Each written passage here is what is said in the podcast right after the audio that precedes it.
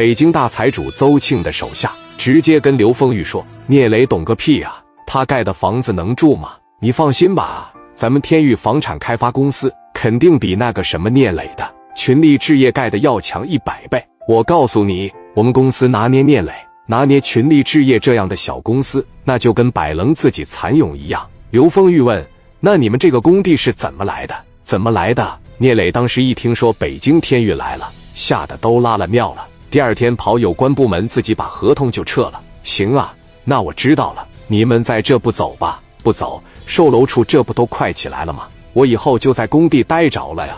我必须替北京邹总在青岛立下立下汗马功劳呢。在山东，我们公寓能遍地开花，就从这里开始了。那你等我一会一会，我再来呗。我回去取点钱，我交交定金呢。你这么一说，我都心动了。那你们这么大公司，确实是比聂磊有实力。我相信你们盖的房子肯定比聂磊好。行，你这平常多少人呢？我这十多个呗。啊，行行行，没事，你待着吧。一会咱们还会见面的。我走了。刘峰玉骑摩托直接回去了。这给刘峰玉气的呀，把摩托车停在说公司楼下的时候，气得呼哧带喘的就开始往楼上来。给门把这一打开，一屁股坐在沙发上。小豪啊，给我倒杯水去。那真他妈气死我了！咋的了？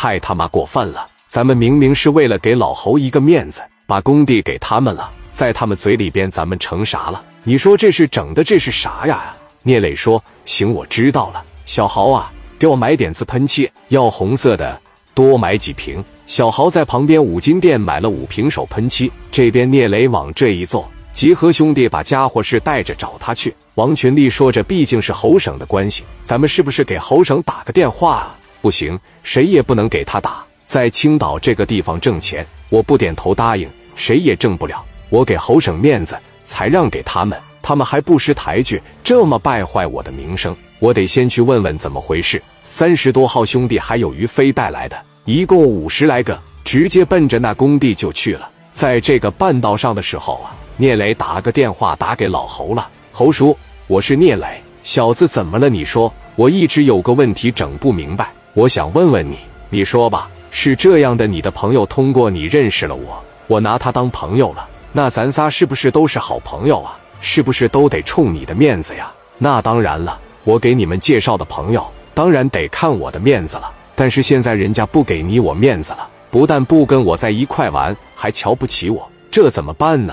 你的意思是，他挺忘恩负义的呗？这样的人就是狗篮子。小磊，是不是有事整不明白了？没事。我就是这个问题整不明白了，谢谢叔啊，有你这句话呀，我放心多了啊。老侯挂完电话以后一寻思，要是我给聂磊介绍个朋友，还瞧不起他，还摆弄他欺负他，那确实我不该介绍给人家。那我这事干的就有点狗篮子了。聂磊这个电话是啥意思啊？聂磊，不管你明白不明白我的意思，反正我该办我的事了吧？聂磊跟于飞他们直接奔着工地就来了，这把车往这一停下。